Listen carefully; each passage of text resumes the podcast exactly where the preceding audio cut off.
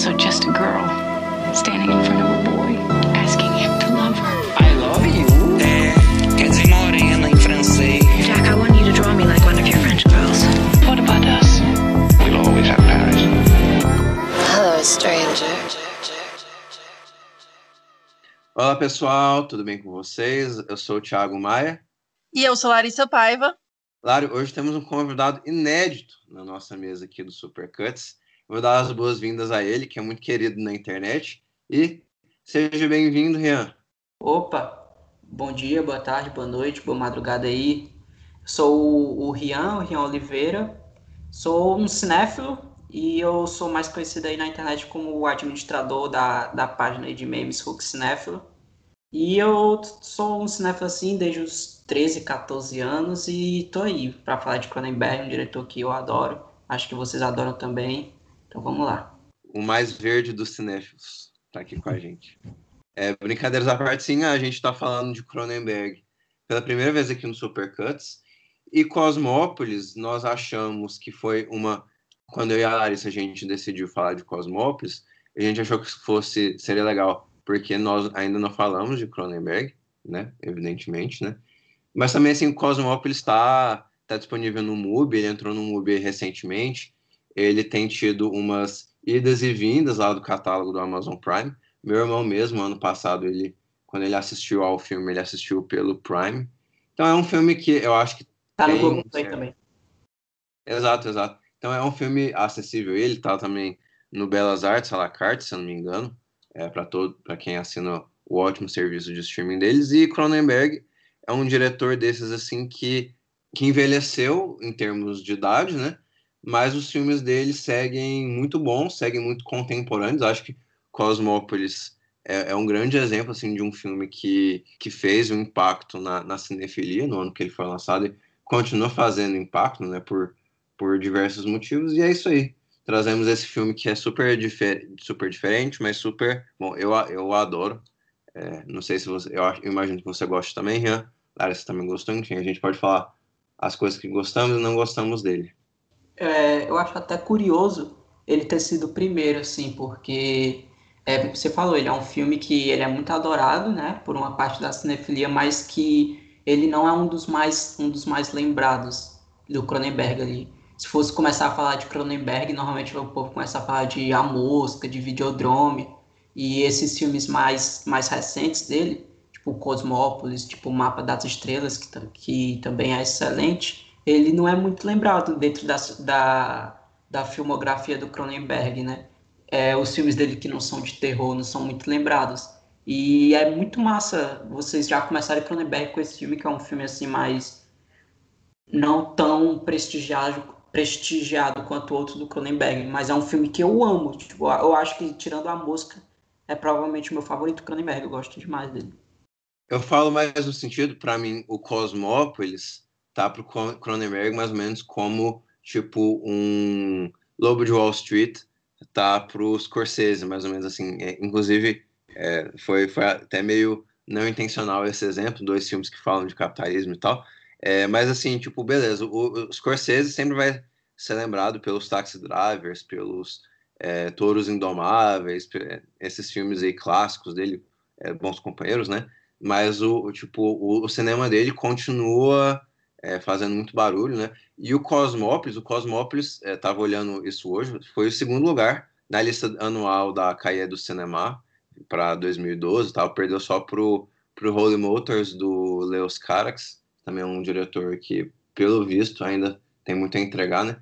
E eu acho que esse cinema do Cronenberg mais recente, tô, tô pegando ele tipo é, história, de, história da violência, Mapas para as Estrelas, Cosmópolis, esses filmes dos últimos 20 anos, eu acho que ele provou, ele mais que provou que o cinema dele continua relevante, tá? Ele não era um, a pessoa que fez filmes clássicos na forma de vidro, Videodrome e A Mosca e etc, né? Ele continua fazendo, o cinema dele continua tendo seu valor hoje em dia, né? Com certeza. Eu falo assim mais por uma parte do público mesmo. É, porque o, como você falou, o Scorsese, eu acho até muito, muito massa isso do Scorsese, que ele ainda continua fazendo filmes que são bem recebidos pela crítica e pelo, e pelo público, por bilheteria. É, desde, ele nunca parou assim. O, o Cronenberg ele é, um, ele é um cara que ele ainda é, ele ainda é muito celebrado, os filmes dele, como você falou, a carreira de cinema botou lá na lista anual. Mas eu acho que teve. Acho que ele nunca teve, na verdade, assim, certo prestígio pelo público. Talvez só com a mosca ele tenha, ele tenha tido um prestígio maior, assim, questão de números mesmo. É, eu acho que os filmes mais, mais recentes dele, pelo menos eu tenho a impressão que, tipo, até a própria cinefilia, é, uma, uma boa parte da cinefilia mais mainstream, assim, não fala muito. Infelizmente, porque ele tem muitos filmes bons, inclusive estou muito ansioso pro próximo dele com o Vigo Mortensen.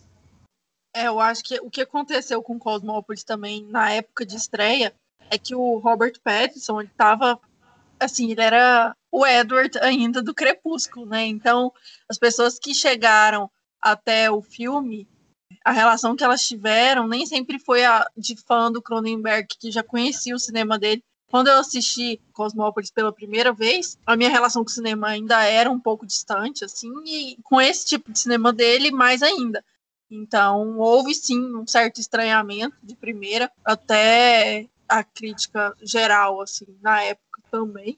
Porque é uma nova fase do, do Cronenberg, assim. Eu, ontem eu até estava comentando com o Thiago sobre é, a relação dele com o Mapa para as Estrelas, que dessa nova fase dele, que sai do terror, né? Mapa para as Estrelas é meu favorito. Acho que justamente pelo, pelo primeiro impacto. E eu queria saber de vocês, assim, enquanto o Thiago já assistiu mais de uma vez. Eu queria saber de você, Rian, se você já assistiu mais de uma vez e como é sua experiência, se ela mudou do primeiro para a segunda vez que você assistiu, enfim. Só para pontuar, antes de começar a falar, que eu fui pesquisar rapidamente assim a bilheteria do filme para ter uma noção mais exata, e ele teve um orçamento de 20 milhões de dólares e só faturou 6 milhões, então acho que é bem evidencia essa, esse, esse certo distanciamento, infelizmente. Como tu falou sobre essa questão, é, quem, quem foi assistir, por exemplo, pelo Robert Pattinson, com certeza se assustou com o filme porque é bem Cronenberg, assim, no estilo das estranhezas dele. Talvez ele só não seja mais estranho do que o, o Crash. E o próprio Mapa para as Estrelas também é um filme bem estranhão. Então, assim, quando eu assistir o, Cos, o Cosmópolis, eu já tinha, assim, eu, eu, já tinha uma boa base de Cronenberg, eu já tinha assistido os principais clássicos dele e tal. E, e eu já adorava, então eu amei. E, eu assisti ele duas vezes. Eu achei a segunda vez agora essa semana para gravar esse podcast aqui e eu continuei amando. Assim, realmente a, a experiência que eu tive assim, da primeira para a segunda vez não mudou muito, eu, eu, eu continuo amando e ele continua sendo um dos meus favoritos, Cronenberg. E você, Thiago? Quando a gente assistiu a primeira vez, eu confesso que eu cheguei tarde para esse filme, né? Eu tava animado porque a gente tava assistindo alguns filmes dele, né? Inclusive o Crash, quando a gente resolveu, eu coloquei o Crash em terceiro lugar na minha lista de favoritos dos anos 90, que a gente gravou o episódio aqui, né? É, então, eu acho que Larissa, se eu não me engano, você, você colocou em terceiro também, né? Então, assim, Crash foi um filme que a gente achou fenomenal, assim, avassalador mesmo, né? Então, eu já estava animado e tal, mas eu, eu, eu tava meio que dando é, uma enrolada para ver esse filme. E da primeira vez, eu vi muito o que ele queria fazer com, com o, aquele cinema, com aquelas imagens e tal. E eu gostei, mas assim, eu confesso que da primeira vez que eu, que eu assisti ao filme, eu saí assim, gostando, ao passo que de um lado gostando muito, também de outro lado, ah, beleza, mas assim, nem, nem sempre foi a melhor experiência vendo esse filme, porque eu tava meio com uma questão assim, ah, o, o cinema dele às vezes é muito experimental e tal, tem, tem ali algumas cenas que você sai ali um pouco do. Sei lá, você sai um pouco do foco daquela coisa que tá mostrando e tal. E é, normal, assim, a gente que assiste é, muito cinema de arte, muito cinema de, desse, dessas modalidades, assim, nem sempre a gente tá com, com saco para ficar em todas a, as experimentações, assim, desses cineastas, né? E nem, não é necessariamente algo que reflete ruim ao filme, né? Mas pelo menos na minha primeira vez vendo o filme foi essa a minha relação. E mas assim, para falar aqui com vocês, alguma coisa estava me dizendo que eu precisava ver o filme de novo para ver se eu realmente tinha entendido, assim, e tal, né? E, e ao passo que eu, eu, já tinha entendido o filme, é, mas eu tive uma experiência muito diferente. Eu tive uma. Eu, na segunda revisão, o que mudou para mim foi que é, eu achei assim, essas experimentações assim é, não tão radicais. Eu achei que é, tem coisas que são, entre aspas, mais convencionais do filme que você não, talvez assim, não necessariamente faria essa associação, porque é um cineasta audacioso, é um cineasta aí, o Rian bem disse, né? O Cronenberg ele tem dificuldade em financiar os filmes dele porque é, grande parte dos filmes dele não tem sucesso de bilheteria, né? E, e assim, mesmo os que fazem dinheiro, né, fazem tipo pouco dinheiro, né? Não são aqu aquele aquele sucesso avassalador, né? O próprio Mapa para as Estrelas, eu acho que ele ele foi gravado com, com 14 milhões de dólares, mas aí ele fez menos de 5 milhões na bilheteria mundial, né? E então assim, é natural que que ele tenha uma certa dificuldade em fazer os, os filmes dele e tal, mas quando você vê as, as entrevistas dele e tal, você vê que ele não tem nenhum, é, nenhum, nenhuma intenção em moderar o cinema dele, nenhuma intenção em diminuir é, a força do cinema dele, né? Eu acho que é, a, um, a um primeiro olhar, assim, Cosmópolis aparenta ser menos visceral que Crash e outros filmes, outros grandes filmes de terror do Cronenberg, né? Que funcionam nessa nessa nessa questão mais é, intensa, mais visceral mesmo, né?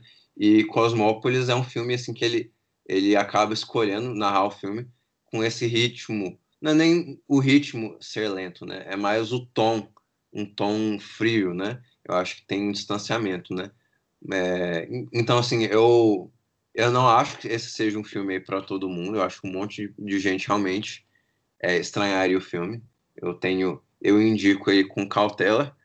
se você não assistiu ao filme, é, eu indicaria assim para quem não assistiu com essa cautela. Mas assim, a verdade é que eu achei um filme incrivelmente rico, incrivelmente, é, incrivelmente assim é, verdadeiro na mensagem que ele que ele tinha que mandar, né?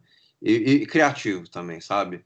Então, eu achei diversas coisas ali muito original dentro do filme. Então, eu assisti Cosmópolis no fim de semana passado pela terceira vez, ou quarta.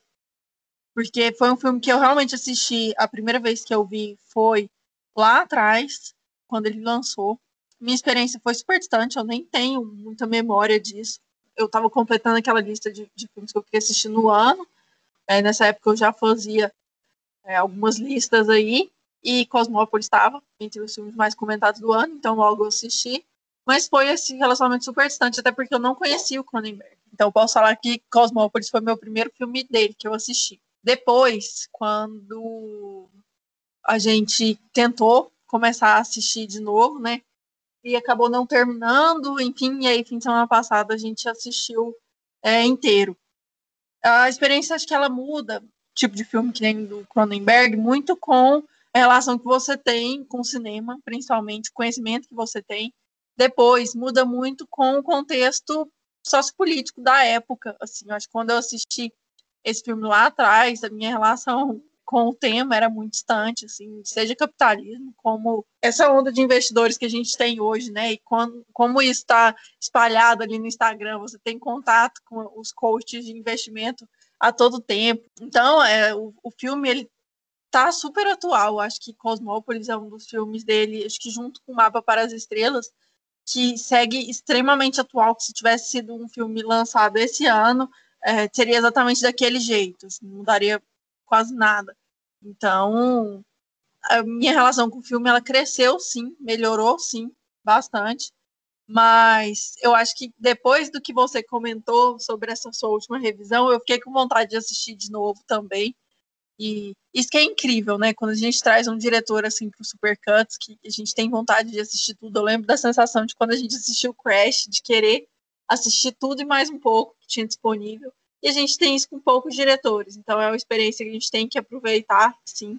É, Cosmópolis foi a escolha do Supercuts por causa justamente da crítica em cima disso depois. Acho que os trabalhos em torno de Cosmópolis, é, produções intelectuais mesmo, de crítica, de nossa, também da nossa bolha do, do filme Twitter ali, é muito boa, sabe? Então, é, falar sobre esse filme, seria muito bom para expandir mesmo o debate e trazer essas pessoas para a gente conversar com elas sobre o que elas é, pensam sobre e tal. Mas não exclui os outros, assim, eu quero muito trazer Crash ainda isoladamente aqui para o Supercuts. É, quero muito falar de Mapa para as Estrelas em algum momento, o Thiago não viu ainda, mas é um dos filmes que, sei lá, eu acho que falar de Hollywood, assim, um episódio dedicado à cidade, também seria bem legal. É, sobre essa questão do, do Cronenberg ser um, um, diretor muito atual, né? Eu acho que ele sempre foi. O Cosmópolis, ele tá mais ainda, já que o, o Robert Pattinson vai fazer aí o, o Batman, né? E esse é como se fosse... Acho que o Robert Pattinson já tem experiência em ser Bruce Wayne, né? Porque o personagem aí do Cosmópolis é praticamente um, um Bruce Wayne e o, o Cronenberg ele sempre lidou muito com, com a relação de tecnologia também, o que fez o filme dele ser muito atual em temática, tipo o Videodrome, Videodrome o, o Existence, o Mapas para as Estrelas, que é um filme que é bem universal, assim, então eu acho que o, Cronenberg ele é um diretor que ele é muito à frente do seu tempo, assim, vamos usar esse bordão assim clássico. E essa, essa relação aí de estranhamento que você tem pela primeira vez, eu, ti, eu não tive com Cosmópolis, mas eu tive justamente com Crash, que vocês estão falando. Porque Crash eu vi ali, eu estava começando Cronenberg ainda, e, e eu era ainda estava no meu começo da cinefilia e tal. Eu acho que eu só tinha visto, sei lá, a mosca. Não sei nem se eu tinha visto o Videodrome ainda. Aí eu já vi Crash, eu achei uma, uma loucura, não fosse para mim mesmo, achei muito doido. E aí eu fui rever agora para fazer a, a lista dos anos 90. Aí eu adorei, adorei na revisão. Então, eu, então o Cronenberg tem dessas, assim. E Mapas para as Estrelas também é absurdo de bom, muito bom. Então acho que eu, vou, eu posso ler a sinopse para a gente já começar a falar mais do filme, né?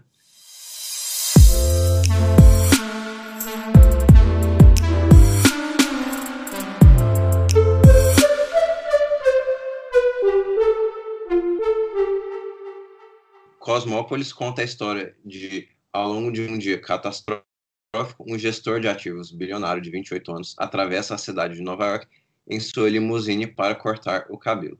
Durante a viagem de carro, os encontros íntimos, o engarrafamento e a morte de uma estrela de rap perturbam a sua realidade, né? E eu tava, acho engraçado a sinopse apresentada dessa forma, né? Porque eu tava vendo uma entrevista justamente com Cronenberg a, a respeito do filme.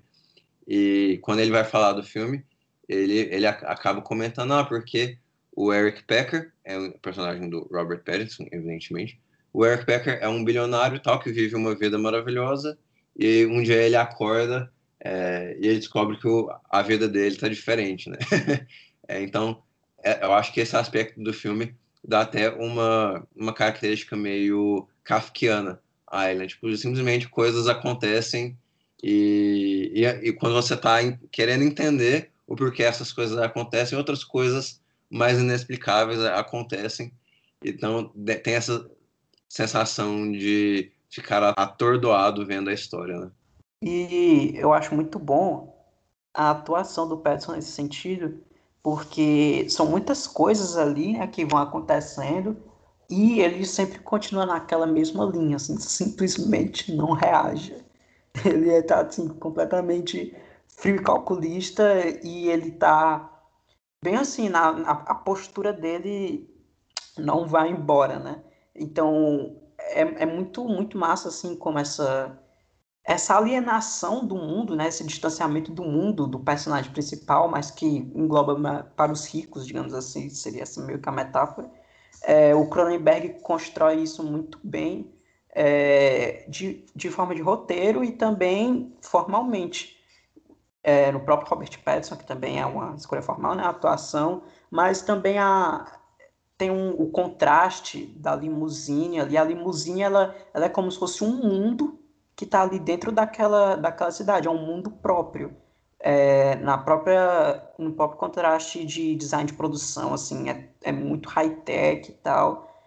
E eu acho que tem até uma, uma construção também nos próprios na pró nas próprias janelas da limusine. Em alguns momentos você tem um contraste meio artificial, principalmente ali no começo do filme, que eu acho que é CGI, eu não sei, mas cria um, não é, fica um contraste assim de realmente de, de distanciamento e a relação do que o Robert Pattinson tem, o personagem dele, né, com os outros personagens, tipo, os personagens simplesmente vão entrando na limusine e saindo, ele faz sexo com um, e aí chega um outro personagem que você não sabe quem é, e aí chega outro, chega outro, assim, acho que na primeira hora do filme, um, ele tem contato com no mínimo, sei lá, uns cinco, seis personagens assim que simplesmente vão e vêm. Ele não constrói muitas relações. Você descobre que ele tem uma namorada e e daí, tá ligado? A namorada dele é simplesmente esquecida porque é para ser esquecida porque o personagem do Robert Pattinson assim, ele não parece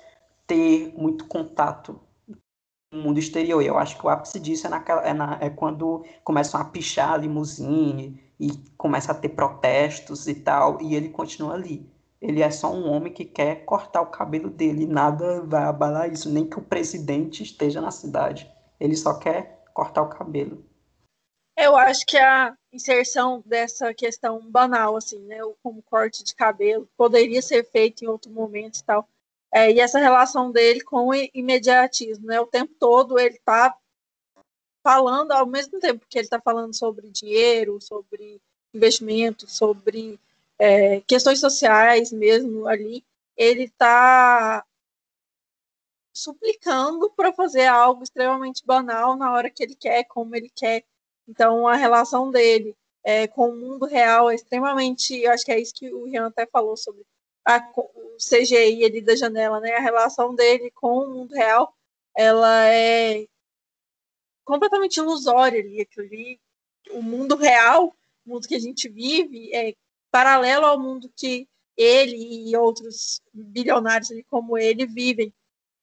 É, o mundo dele está restrito mesmo, é, é uma linha paralela aos acontecimentos. Então, o presidente estar na cidade ou não, é, para ele é indiferente. Assim, existir um presidente ou não, para ele é quase que indiferente. É, e não indiferente no que tange a vida dele, mas assim, indiferente para as atitudes que ele toma. As escolhas dele não, não são influenciadas é, pela sociedade, né? Ele tem o, o, a, o passe livre ali para agir da forma que ele quiser, é, como ele quiser. Tanto é que aquela cena que ele mata o mata o segurança dele ali, o chefe de segurança dele, as crianças estão assistindo e ele olha para as crianças como se elas não estivessem ali, mas ao mesmo tempo sabe, tendo ciência que elas estão ali, e elas têm a mesma resposta, assim, elas dão as costas é, e saem. Então, eu acho que essa esse diálogo dele com o entorno é muito simbólico até pela cidade escolhida assim pelas ruas de Nova York, como a cidade de Nova York se comporta com a população de diferentes classes sociais. Então, assim, é, é um filme que quanto mais a gente fala sobre, e quanto mais eu tô falando aqui, mais coisas eu tô pensando que deveriam ser ditas. E essa questão que ela falou, né, de dos bilionários serem distantes do mundo e, e ter uma certa esse afastamento é até curioso no tipo assim, você entra nessa história e você sabe que a empresa dele está em crise, mas você não sabe muito bem o que aconteceu. Porque tem é, o filme constrói essa visão meio essa visão afastada do mercado de ações. E é uma visão que é realmente correta tipo assim ah amanhã você pode acordar e sei lá empresa tal teve um aumento de 20% no mercado de ações e isso abala toda a economia mundial tá ligado então é uma é, tipo essa realidade a forma como o Cronenberg constrói de uma forma até meio surreal em alguns momentos, ela é meio surreal a realidade disso, tá ligado? Desse, desse mercado de ações, de que uma, uma levitação do mercado de ações influencia a vida das pessoas e tal. Então, tipo, você entra no mundo, você sabe que, tipo assim, fica implícito, assim, que a empresa dele tá em crise, mas você não sabe exatamente o que aconteceu. E tem uma cena que mostra muito bem como esses bilionários brincam com esses númerozinhos que é uma cena logo no começo que entra um menino na limusine, que ele é muito novo, ele até fala, ele tem 20 anos e o, e o Robert Pattinson fala, nossa, você parece ter 17. E ele que está controlando ali o mercado de ações, parece, da empresa, ele está com um tablet, sei lá, um iPad, é, controlando, e o ator nessa cena é muito foda. Acho que provavelmente o Cronenberg mandou ele fazer isso. A forma como ele está controlando o mercado de ações parece que ele tá jogando videogame, velho. Tipo, ele tá, tipo assim, mexendo e tal, e mexendo um pouco assim com o tablet. Parece que ele tá jogando um videogamezinho e ele tá controlando o mercado de ações, você vê na tela. É muito, muito. É uma coisa que pode passar despercebida, mas eu acho muito massa essa cena. Eu tive essa mesma reação quando eu, quando eu vi essa cena do, do cara. Ele até, se eu não me engano, ele até tem uma feição meio. Tal, não é que ele tem uma feição meio japonesinha, assim, né? Mas ele, ele tem esse, esse, essa feição e esse jeitão de um jovem gamer mesmo, né? É, então esse contraste foi muito interessante, né? Até como, assim, o gamer, né? Tipo, ele põe um, menino de 21 anos lá para controlar o sistema, né? É, é como se tivesse um respeito mútuo na, ali dentro da limousine, né? Do, tanto do Robert Pattinson com o outro, o outro jovem ali, tipo, um tem muito respeito pelo outro no sentido de que é, o Robert Pattinson é, quer ver a juventude é, assim, e ele tem o respeito pelo Pattinson, que foi um homem, é um homem bilionário, então, então aí ele tem um monte de, acho que naquela cena por si só já tem um monte de coisa acontecendo, né? É, voltando sobre a questão da limusine, eu quando eu fui assistir ao filme e tal e pensar um pouco sobre ele, eu me lembrei de um livro que eu li para estudando para o meu vestibular, que era é, o Contos de Murilo Rubião. O Murilo Rubião, ele é um escritor é, goiano, eu acho. Eu tenho quase certeza que ele é goiano. E ele tem vários contos, assim, vários contos de é, com momentos assim surrealistas e tal. É, então, o, os contos dele são muito isso, assim, tipo, é, as coisas estão acontecendo normalmente e aí, assim, você vira a página, o mundo acabou, ou assim, você ver a página, é, tem, um, tem um conto lá do edifício, né? Que eles falam de como o edifício está tá chegando ao milésimo andar, né? Eles estão chegando ao andar mil do edifício, né? E aquilo funciona como uma metáfora para essa ilimi, é, ilimitação, assim, do, do capitalismo, né? E aqui é, é, muito, muito legal como ele coloca a limusine nisso. É como se fosse, assim, uma linha reta, né? Tipo, o, a, vida, a vida dele, assim, ou, ou pelo menos o, as questões dele são uma linha reta, né? Ele pode sair ali para encontrar com a mulher dele, ele pode sair para fazer não sei o quê, ele sai da limusine diversas vezes, né? Mas, assim, o, o desenvolvimento de, dessas pessoas de, é algo retilíneo, né? É algo ininterrupto, né? Então, isso é, isso é tido isso é lidado de uma forma muito legal, né? E o corte de cabelo, talvez a gente fale já já. É, enfim, assim, a, a cena quando ele finalmente chega ao salão é, acabou por ser, eu acho que é a minha cena favorita do filme, a, a cena dele no salão com o motorista e o, e o cabeleireiro, né? Eu acho que, é, num primeiro momento, o, o filme, você acha que o Robert Pattinson ele é assim a pessoa mais fria possível, né? E aí o filme vai, à medida do desenvolvimento do filme, a gente vê que isso não é, não é necessariamente o caso, né? Ele tem ali é, certas questões emocionais é, por dentro e tal. Então, então é dessas coisas que o, Cronenberg fez muito bem para mim. E também essa cena do corte de cabelo talvez seja a única cena do filme assim que ele cria contato, né? Tipo, é a cena mais real do filme. Tipo, é, é um corte de cabelo ali e tá o, o cara cortando o cabelo e resenhando ali com a pessoa e tal, com segurança. Então tem até uma, uma questão também de conexão com o popular, né? Com, com o povo e tal. E eu até eu não tinha prestado muita atenção nisso na primeira vez que eu vi, foi na, na segunda, de que essa cena assim, ele tem mais uma conexão real. É, e me fez pensar se o, se o que o, o protagonista queria naquele momento era realmente essa conexão. Porque ele queria, ele queria cortar o cabelo, ele queria cortar o cabelo naquele. especificamente naquele, naquele salão, né? Ele teria que atravessar para isso. Então, talvez ele realmente tivesse. Fosse realmente uma, uma busca interna do personagem, essa conexão com o mundo. É, aquele cabeleireiro é conhecido dele, né? Eu não lembro agora exatamente o que é que ele é. Mas sobre essa questão aí, que tu falou do livro, é, esse, filme, esse filme é baseado num livro, né? Eu não cheguei a ler o livro e eu não sei se, se o Cronenberg, se essas estranhezas do filme é do Cronenberg ou se o livro já é completamente estranho, assim. Mas eu acho o texto muito bom, né? O texto desse livro é muito bom, embora eu não tenha lido o livro, a história é baseada, né? Mas também a forma como Cronenberg faz isso, deixando um aspecto lúdico, assim, surreal, é muito bom. E trazendo uma questão, que tu falou que tu se lembrava desse livro aí, né? Esse filme, ele, me, ele tem uma sinopse muito parecida com o episódio de Atlanta.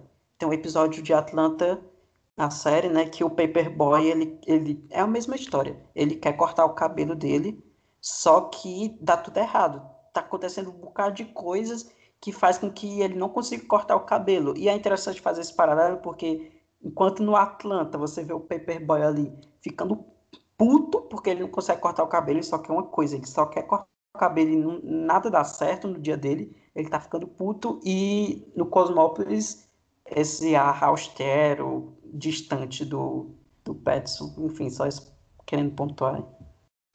É, os, os contos, até eu tava pensando aqui em outros filmes nesse formato, assim, eu acho que a habilidade maior do Cronenberg aqui é unir esses contos é, e ainda manter essa linearidade que o Thiago estava falando. Até eu falei de Nova York justamente por isso, por causa do, do formato urbano mesmo da cidade ali a estrutura urbana da cidade permite que o carro siga em linha reta eternamente, né? Então, é, eu acho que como o Cronenberg consegue é, contar sobre todas essas histórias enquanto ele liga é, esquinas pela limusine, ele, né? ele entra e sai da limusine e vai parando numa esquina ou outra quando existe a demanda, né? É legal também naquela cena que ele chama a esposa dele para o quarto de hotel, que atravessar a rua, né? Ou seja, até isso ele continua na mesma rua. É, hora nenhuma menciona uma casa, menciona, é, não sei, nada fora da limusine, assim, parece que ele está fixo somente ao carro e mesmo assim ele não, não tem ligação nenhuma com a máquina, né? É, porque acontece que ele tá tanto de coisa, tipo, estragam o carro todo e tudo mais, e ele não se importa com isso. E a cara de blazer do Robert Pattinson é, é genial. Aqui eu acho que é um dos filmes que funciona melhor a cara dele sem sal ali. Você falou dessa, dessa questão dele. Eu acho que o filme. Como é que eu posso falar? Dessa questão de ele ah, só atravessar a pista e tal, e ter uma certa. essa distância que a gente está falando tanto tem um, alguns momentos que ele, que ele se faz essa pergunta, né? Ele, ele pergunta é, onde, que, onde que as limusines vão parar de noite, né? Então, ele quer conhecer meio que esse underground, né? Essa, essa coisa que está escondida. Ele tem uma certa curiosidade. Ele, ele pergunta onde que, onde que as limusines são, são estacionadas e tal. Aí o motorista fala que, que que ele estaciona, depois vai para casa e tal. Isso mais pro ato final, porque eu acho que no ato final do filme é quando ele tá chegando no underground, tá ligado? Quando ele tá chegando na parte de Nova York, nas ruas, e aí é quando ele tem o, estabelece o diálogo com, com o motorista, de, de, com o motorista da limusine, com o cara do cabelo, e com o cara que tentou matar ele, né? E eu acho que é bem essa jornada, assim, dele chegar você tem até um contraste também de, de design de produção. O final é bem mais escuro, bem mais sujo, assim. Então é muito massa. Ah, e falando sobre esse cara, é, aquele ator lá, porra, esqueci o nome dele, mas ele faz vários filmes pastelão, né? Ele também fez A Dama na Água, muito bom. Mas eu não tinha percebido isso na Paulo Giamatti. É, esse daí. Eu não tinha percebido isso na primeira vez que eu assisti. Foi só, só um easter egg mesmo. Tem uma cena no começo do filme que corta pra rua e ele tá. E aparece esse cara mexendo num, num caixa eletrônico. Tipo, ele, ele mexe no caixa eletrônico e sai. Só achei curioso, eu não tinha percebido isso antes. Eu pensei que ele aparecia pela primeira vez só no final do filme. Mas ali no. Ele... Mas naquela cena final, é, o, o próprio Eric Pecker fala, né? Ah, eu te vi hoje no, num, numa janela de não sei o que, né? Tipo, ele, ele viu o personagem, né? Mas a gente não, não saberia, é, não saberia pelo, assim, pela cena que ele de fato aparece, né? É bem rápido, é tipo um easter egg. Vocês tocaram nisso, nesse assunto, tá? Mas eu, eu gosto muito do texto, né? Eu acho que o, o texto é muito divertido. Eu, você ri em diversas, é, diversas questões ali. É, quando ele sai ali, ele sai e entra da, da limusine diversas vezes, né? Uma coisa que me chamou muita atenção é que, beleza, ele encontra ali com a esposa dele algumas vezes, né? E então eu acho muito engraçado como ele estabelece essa questão meio falsa é, da tanto da relação e tanto quanto das obrigações que aquele casal tem, né? Porque é aquela coisa, né? A gente assume que os dois dormiram juntos, né? É, uma vez que os dois dormiram juntos, assim, sendo, ca sendo ca nunca se sabe, né? Mas assim, em tese, eles são casados e dormiram juntos, né?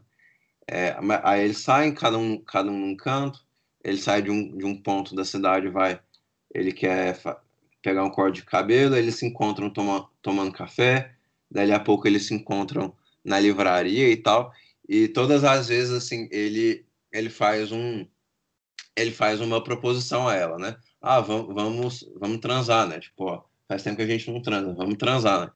Aí quando ela, ela, ah, eu prometo que a gente vai transar, né? Mas, tipo, agora não. E aí ele vai e transa outra, com outra pessoa, né? Aí depois, eventualmente, acontece a mesma coisa, né?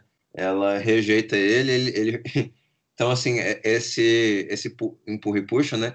E me chama a atenção como, como assim, tudo é muito falso, né? No sentido de que é, aquele é um casamento meio é, meio fake mesmo, meio arranjado, né? E assim, eles poderiam estar, tá, fazendo o sexo deles, né? Porque assim, é, a, isso fica muito claro que ele está trabalhando na limusine dele, mas assim, é, ele, é um, ele é um capitalista meio, meio incomum, né? Porque assim, é, ele, ele não faz aquela gestão, é, gestão assim, é, microgerenciadora do tempo tipo, nossa, eu vou trabalhar o dia inteiro, não vou desperdiçar nenhum minuto. Assim, se ele não quisesse desperdiçar o tempo valioso dele, se, tipo, nesse, nesse sentido, o tempo é, realmente fosse dinheiro, ou fosse, tipo, acumulação, né? Ele não estaria perdendo o tempo dele atravessando a cidade para coisar, né? E aí, beleza, entram diversas pessoas dentro da limusine dele, mas é, aquilo não é importante, assim, ele poderia estar com a esposa dele, né? E a esposa dele também, tipo assim, ela, ela é uma poetisa, né? Mas assim, é, eles são ricos, né? Eles se encontram ali em diversas partes do dia, tipo, é, eles poderiam estar, sei lá, fazendo o bendito sexo deles, né? Eles poderiam estar, tipo, fazendo algo de casal e tal, e eles não estão, tipo, é tudo muito falso, né? Tudo muito, é, eu gosto, é tudo muito cínico, né? Se eu tivesse uma palavra para descrever esse filme, seria cínico. eu acho que é, é justamente isso, assim, o, é, to, tudo e nada é, é, é, de valor no filme, né? Detalhe, o cabelo do Petson já estava lindo desde o início do filme, nem precisava cortar. Exato, exato. Isso é, isso é muito, muito. Eu vendo, tipo assim, eu tive essa primeira reação. Eu tive essa reação na primeira vez que eu vi também. Tipo, cara, o cabelo dele já é curto, né? Assim, não precisa cortar, né? É, só voltando um pouco do que, do que eu falei no começo do episódio, né? Eu acho que tem algumas frases prontas que dão um, uma característica mais pé no chão do filme. Né? Eu falei como o filme a uma segunda vista, sim, ele perde um pouco daquele é, experimentalismo exagerado que ele teve. Tipo, ele, ele acaba tendo frases como, é, como tipo assim, a, a mulher dele, ah, eu, eu, eu adoro perguntar para os taxistas de onde eles vêm, né? Aí depois ele fala assim, ah, é, tem uma parte que ele fala que, ah, as pessoas atiram nos presidentes, né? E então assim tem uma tem uma série de é, tem uma série de frases prontas assim é, que, que o filme vai vai colocando, né? Que eu acho que dão dão essa essa vibe meio meio coach, né? Porque por, o filme não era para ter muito essa vibe, porque ele ele é mais é, experimental, né? Mas ele acaba tendo, né? Por conta dos diálogos e por conta da das figuras de linguagem que eles usam, né? Tipo, das abstrações que ele vai fazendo, né? Então eu achei isso muito engraçado mesmo. Como assim, coach? Eu não entendi essa parte, coach. Não, eu, fa eu falo assim, o filme, ele é, ele tem uma roupagem toda experimental, ele é mais distante, né? Então, assim, o, o Robert Pattinson, me... é, só queria dizer assim que isso é uma das coisas que o filme faz bem, porque ao mesmo tempo o Robert Pattinson parece um, um personagem que não existe, né? Uma, uma, um, um, personagem assim é, irreal, né? Que, que, que, existe assim, só no mundo das ideias, mas ao mesmo tempo ele usa algumas frases prontas que estão nas revistas aí de coaching, entendeu? Ele usa essas frases prontas, ele tem alguns momentos assim bem característicos. Então o filme ele une é, essas duas abordagens de uma maneira muito porque assim você não precisa colocar o Cronenberg para dirigir um, um, filme criticando o coach. Assim, acho que tem, tem ou, ou, pelo menos criticando essa caricatura do capitalismo, né? Eu acho que tem diversos diretores que fazem isso, né? Mas a forma que o Cronenberg faz é muito é muito original. É justamente isso que eu quis dizer.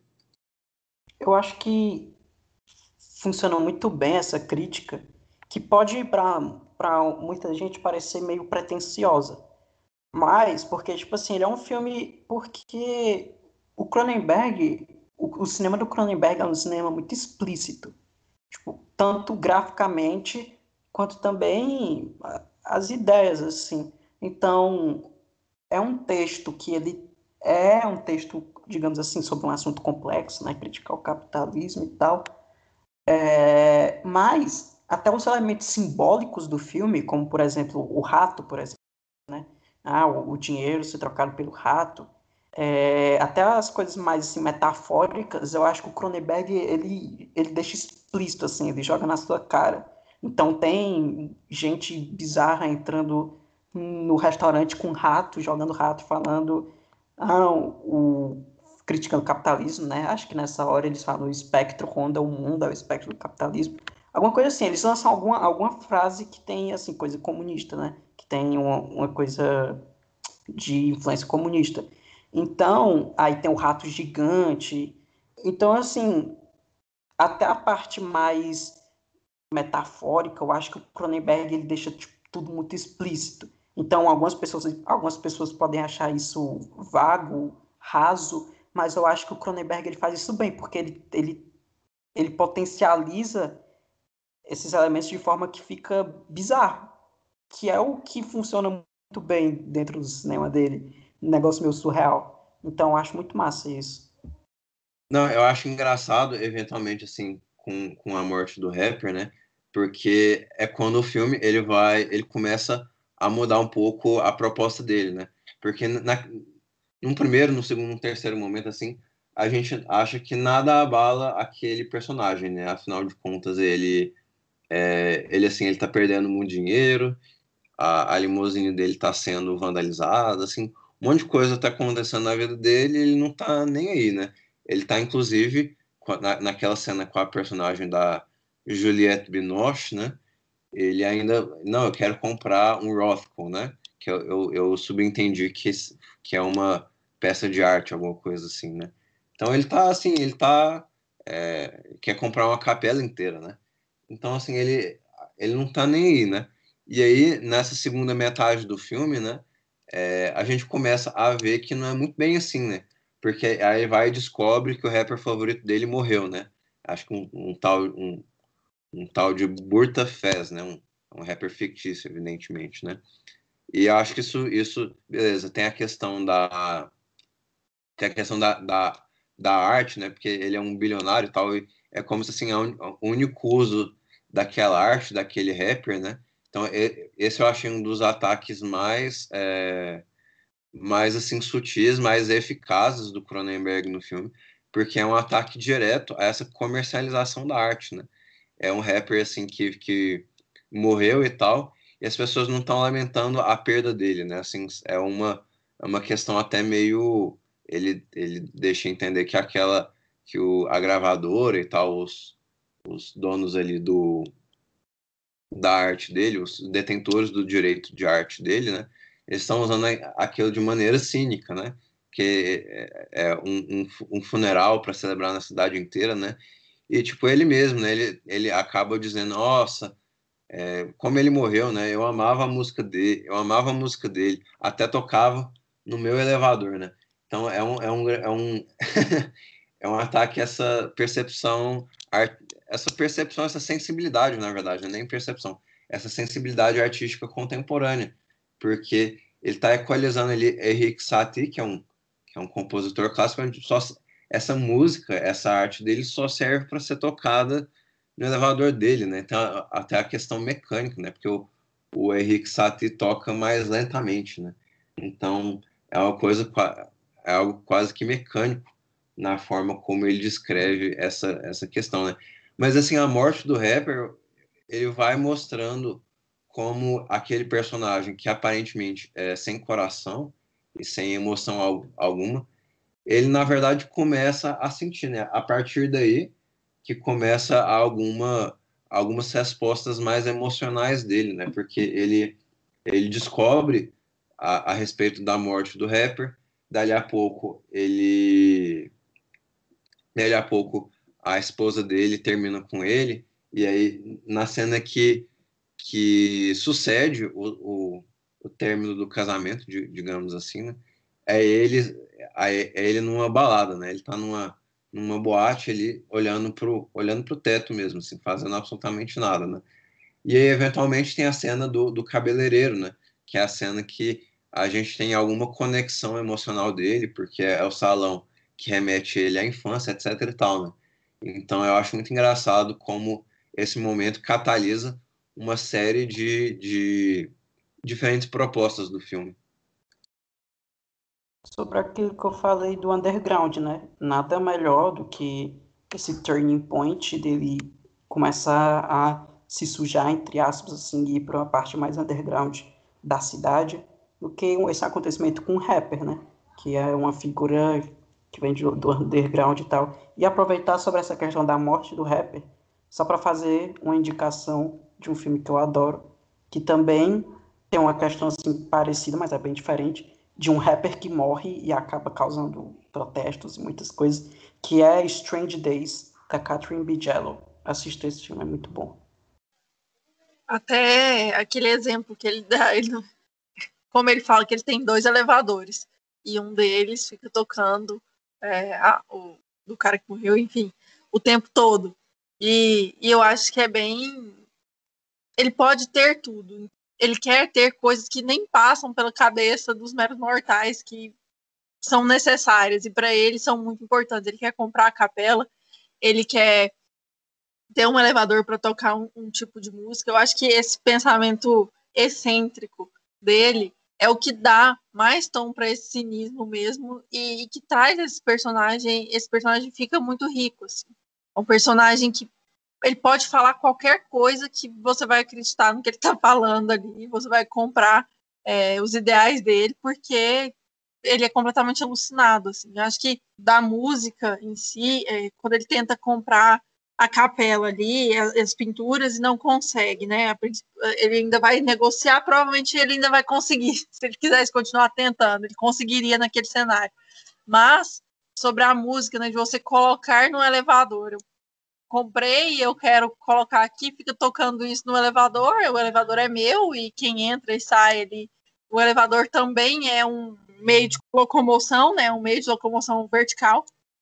Então, do mesmo jeito que ele tem a limousine ali, ele tem dois elevadores para se locomover e moldar do jeito que ele, ele bem entende. Eu acho que isso tudo, é, essa comparação também é bem legal, porque a gente tem aquele preconceito de música de elevador, né? Uma música de ambiente que é desconhecida por si só.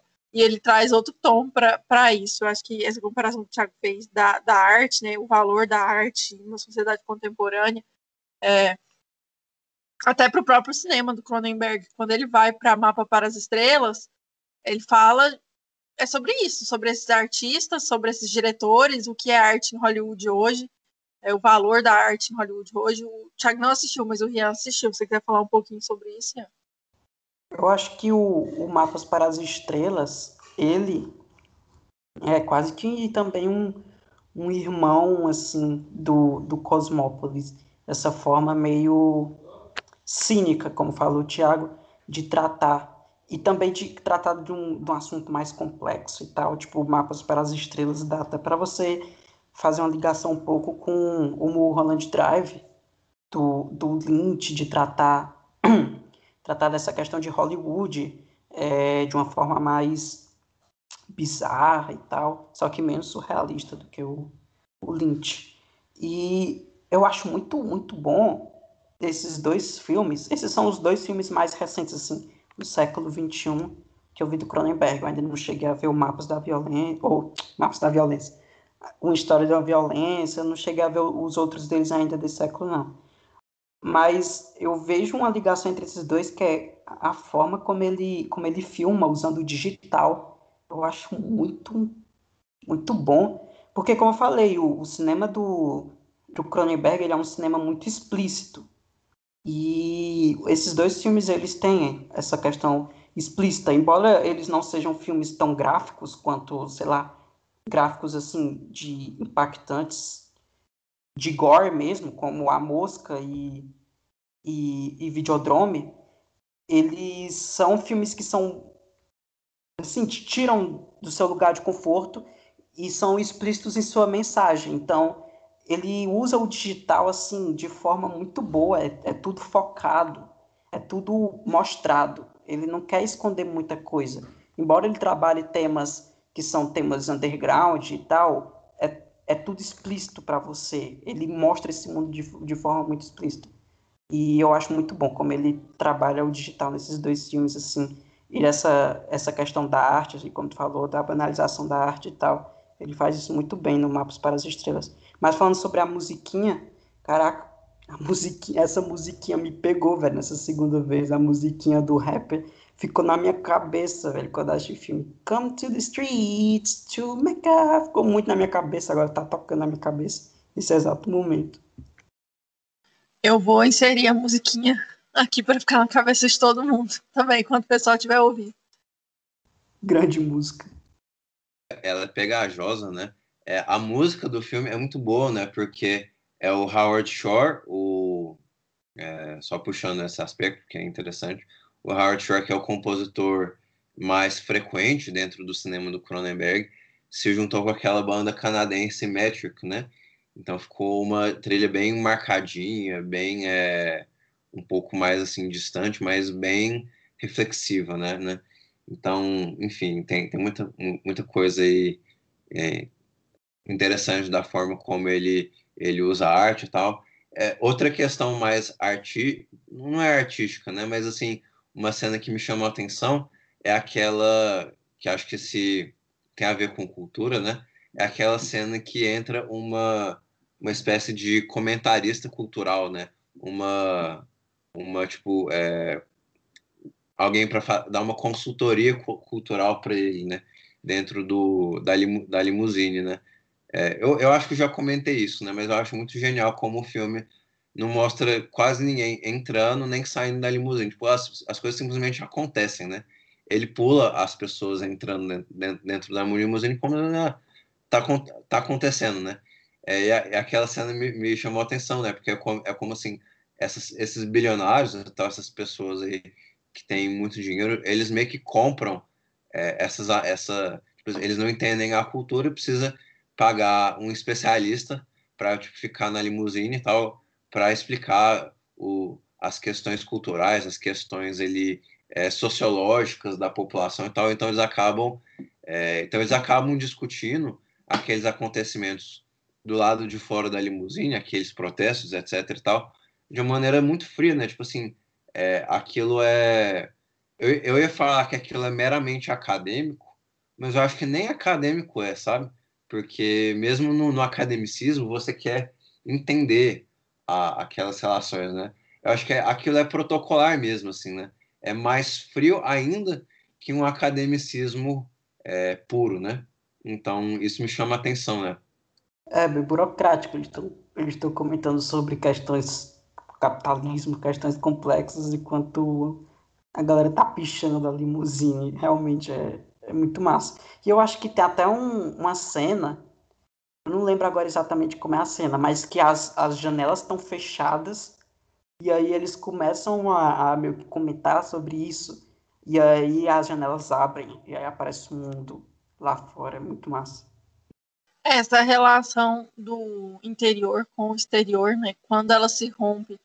É, acho que a maior parte do tempo ela se rompe quando ele tá indo atrás da esposa dele, né?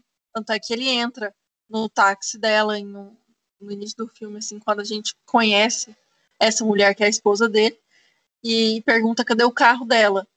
E aí ela até fala por que, que ela gosta é, de andar de táxi, né? Por que, que ela prefere andar de táxi. E eu acho que essa. Quando ele sai daquele universo dele da limusine para entrar no táxi, ele está entrando nesse universo dela que é tão excêntrico quanto o dele, só que nela a gente não percebe tanto esse cinismo, assim, eu acho que a relação de, dela com o dinheiro, com a posição social dela e econômica é diferente da relação deles. Assim, ela, ela ainda ela mostra estar curtindo a vida ali. Ela vai, ela tá numa obra, ela tá numa peça, né? Eu acho, ela sai porque tava chato, mas ela anda de táxi perguntando pro, pro motorista coisas ali da vida deles e tal.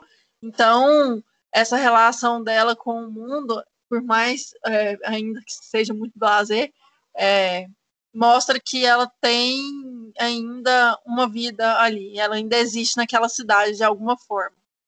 Eu, eu até achei que vocês fossem comentar, né? Mas o, acho que um dos aspectos mais na cara, quando você fala da, da relação dos dois, né? É porque, é, assim, várias cenas ali ao longo do filme, ele aparece supostamente, supostamente com, com cheiro de sexo, né? Então, assim, ela, ela tem uma. Ela com certeza deve saber que ele, que ele tipo, faz sexo com outras pessoas e tal. É, ele, que ele não, é, ele não é uma pessoa mais romântica. Tipo assim, é, ela teria outros motivos para largar dele, né? Aí na, na, primeira oportunidade, assim, que ele fala que perdeu o dinheiro dele, né? É, na primeira oportunidade mesmo, assim, ela, ela nem titubeia, né? Ela, olha, o casamento terminou, é, mas, mas assim, eu te ajudo, eu te ajudo, não sei o que tal, assim, é, é quase que essa questão dele, dele ser ajudado pela pessoa, né? É, um, é uma dessas críticas que eu achei pertinente, né? Porque é, sugere assim, aconteça o que acontecer, né?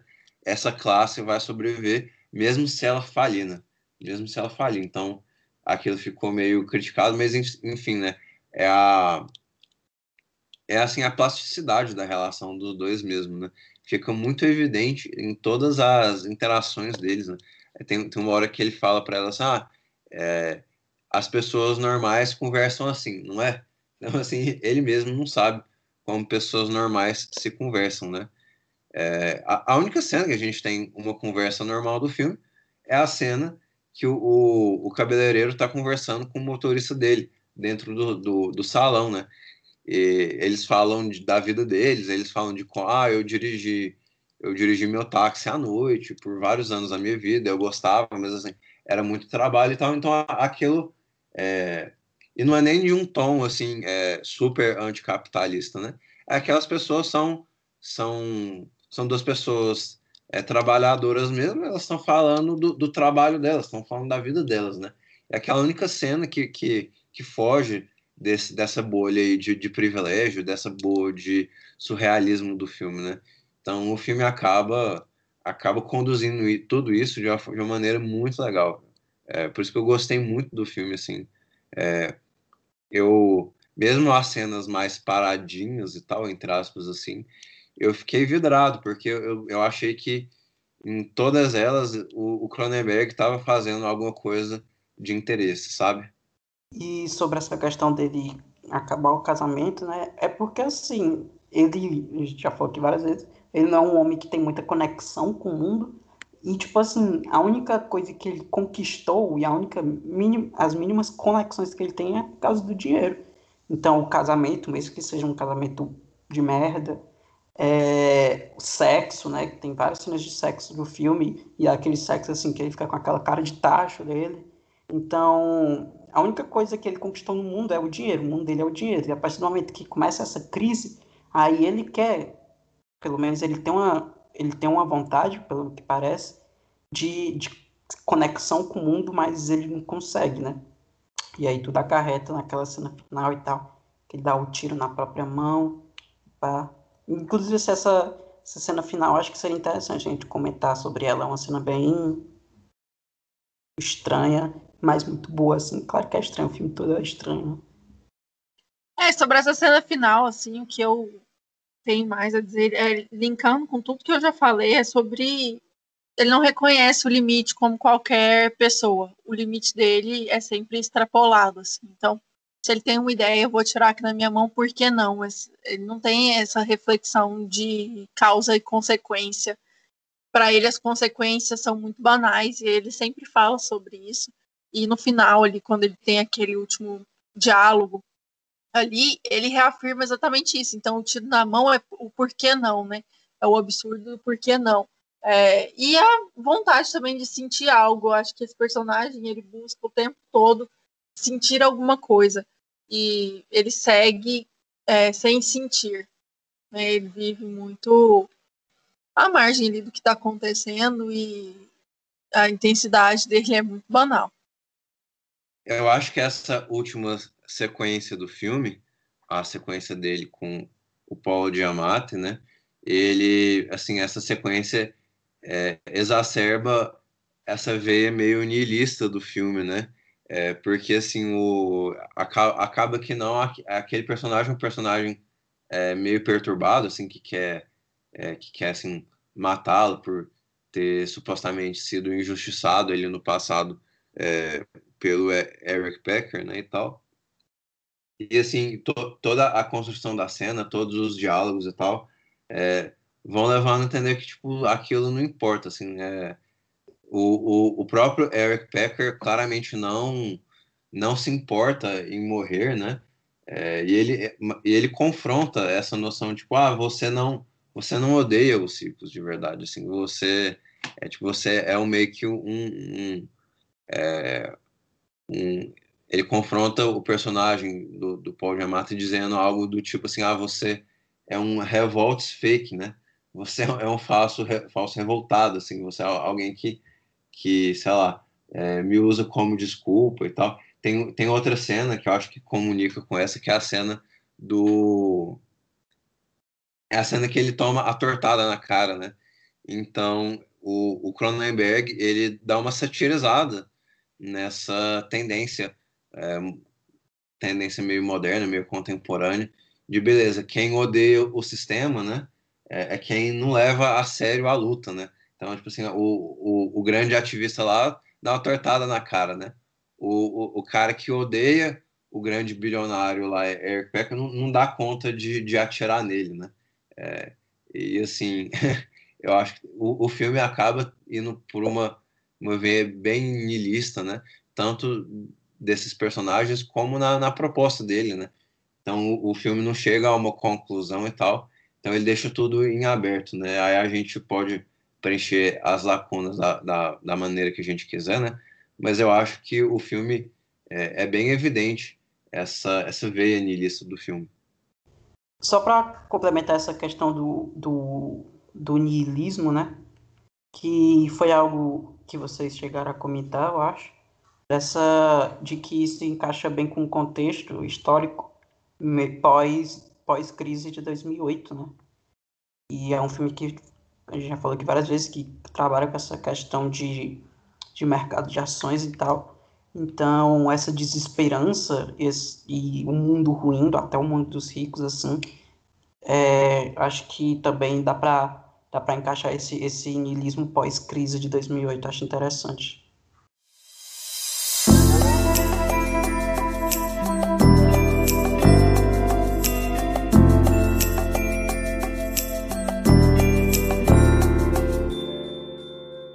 Todos Supercuts. No final do programa, a gente deixa uma indicação para os nossos ouvintes. Pode ser um livro, pode ser um filme, pode ser uma série, pode ser um curta, pode ser uma música, pode ser qualquer coisa, né? Você tem alguma coisa para indicar aí? Eu acho que minhas indicações assim, é mais reafirmar as indicações que eu já fiz no durante, no decorrer do episódio, né? O, outros filmes do Cronenberg, além dos de terror, como por exemplo Mapas para as Estrelas, que é excelente, Strange Days, da Catherine Bigelow, que ficou em, ficou em primeiro na minha lista de, Não, na verdade ficou em segundo. E primeiro ficou um curta do Jonas Mekas. Ficou, ficou em segundo na minha lista dos anos 90, é, que também tem uma, uma questão lá que liga um pouco com o filme, que é um filme excelente, excelente, excelente. E Atlanta, né? Eu falei da, do episódio de Atlanta. A série Atlanta é muito boa. Embora Atlanta e Strange Days não sejam muito. É, tenham sinopses que possam parecer um pouco com o Cosmópolis, são bem diferentes. Então, assim, o Mapas para as Estrelas do Cronenberg, eu acho que, é, acho que é a indicação que faz mais sentido, assim. Mas que é essas. É engraçado, o filme da, da Bigelow, ele, ele se chama Estranhos Prazeres em, em português, né? É, que é, ironicamente, o mesmo subtítulo que recebeu Crash. Então tem, tem uma conexão é, meio irônica dos dois diretores. Então, galera, eu queria indicar para vocês que o nosso próximo episódio vai ser sobre o Christian Petzold. E ele é o diretor que está em destaque esse mês no MUBI. Então, eu queria deixar de indicação para vocês. Vão lá no MUBI. Até o dia que esse episódio for publicado, provavelmente alguns outros títulos já estarão lá. Lá já está disponível hoje, né? Data da gravação aqui. Estamos gravando dia 9 de junho. Dia 9 já tem sete filmes lá disponíveis. Hoje eu vou até assistir A Segurança Interna. Mas é, queria deixar para vocês aí com antecedência para vocês assistirem o máximo de títulos possíveis para gente debater aqui semana que vem. É, no MUBI também tem muita coisa interessante. O MUBI está cada vez melhor nessa seleção. Inclusive, Cosmópolis está lá. É, filmes da Claire Denis também estrearam lá esse, esse mês. Além dos filmes de estreia do ano, do ano passado, além dos filmes de estreia do mês passado do Wong Kar Wai, que eu cansei de indicar, então se vocês não assistiram, é, vão lá, o catálogo tá bem legal, podem pedir mais dicas aqui pra gente, que a gente vai passando para vocês. É, queria deixar de indicação também nosso Instagram, o Supercuts Pod, que vou começar a fazer algumas lives por lá, então queria convidar, se você que é nosso ouvinte não nos segue ainda, vai lá dar essa força pra gente, essa moral, curte, comenta, é, compartilha nossos vídeos e, e tudo que a gente tem postado lá. E o Twitter também, o Twitter é bom, né? O Thiago tá sempre mexendo no Twitter, dá essa moral pra gente lá. Só pra falar, eu vi A Segurança Interna essa semana, grande filme, Pet Soldier é, é muito foda. E lá no MUBI tem A Segurança Interna, tem o, o Cosmópolis e também tem o Mapas para as Estrelas, então assim, Tá perfeito. A segurança interna é muito, muito bom. Tenho que ver outros do Pet Sold que estão lá, velho. Sim, beleza. O, o Cronenberg tem alguns filmes em streaming, acho que são poucos, mas tem. É, principalmente o Mapas para as Estrelas, que está tanto no MUBI quanto no Telecine, né? É, minha indicação pra, é, é para um filme que é, chegou recentemente no Telecine, chegou essa semana, se não me engano. É, é um filme que eu vi na minha infância, mas eu tenho uma lembrança muito boa dele, é um filme que eu gostei muito quando eu vi, que é o Guerra dos Mundos, do, do Spielberg. É um filme que, na, na época, ele, não, ele foi relativamente assim criticado, mas ele tem sido meio descoberto assim, é, como um dos bons filmes do Spielberg dessa fase, né? Ele fez o, o Inteligência Artificial, ele fez o, o Minority Report, ele fez o Munique, né? Eu acho que é, ele ainda estava ele ainda era um grande. É, assim, ele era uma garantia de bons filmes nessa época, bons blockbusters, bons, bons filmes mesmo, no geral, né? E depois eu acho que ele foi caindo, caindo. Não que ele não saiba fazer mais bons filmes, mas eu acho que é, essa, essa época da carreira dele se, se diferencia quanto a isso. Enfim, uma indicação, um blockbuster pipocão aí para se ver com, com a família toda, sem, sem muito medo. E Pets Old e tal, esse, essas novas estreias no MUBI estão muito boas. Quem assina o MUBI, eu acho que não vai faltar coisas aí para ver.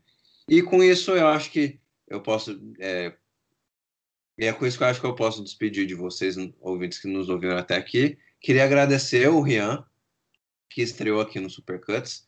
É, muito obrigado por aceitar o nosso convite. É, a gente espera que você retorne aqui à nossa mesa virtual para a gente falar de mais e mais filmes, né? Eu acho que Cronenberg casou muito, né? Sendo esse diretor aí que a gente é, tanto gosta, tanto admira, né?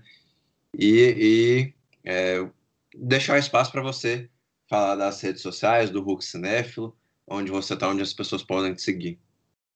É, pode me seguir lá no, no, no Huxnef mesmo, Instagram, Twitter. E no meu, nos meus perfis pessoais eu, eu não falo muito de cinema, não. Acho que eu, eu deixo isso mais pro Huxnef mesmo, assim, eu faço menos lá. De vez em quando falo algumas coisas mais sérias nas stories.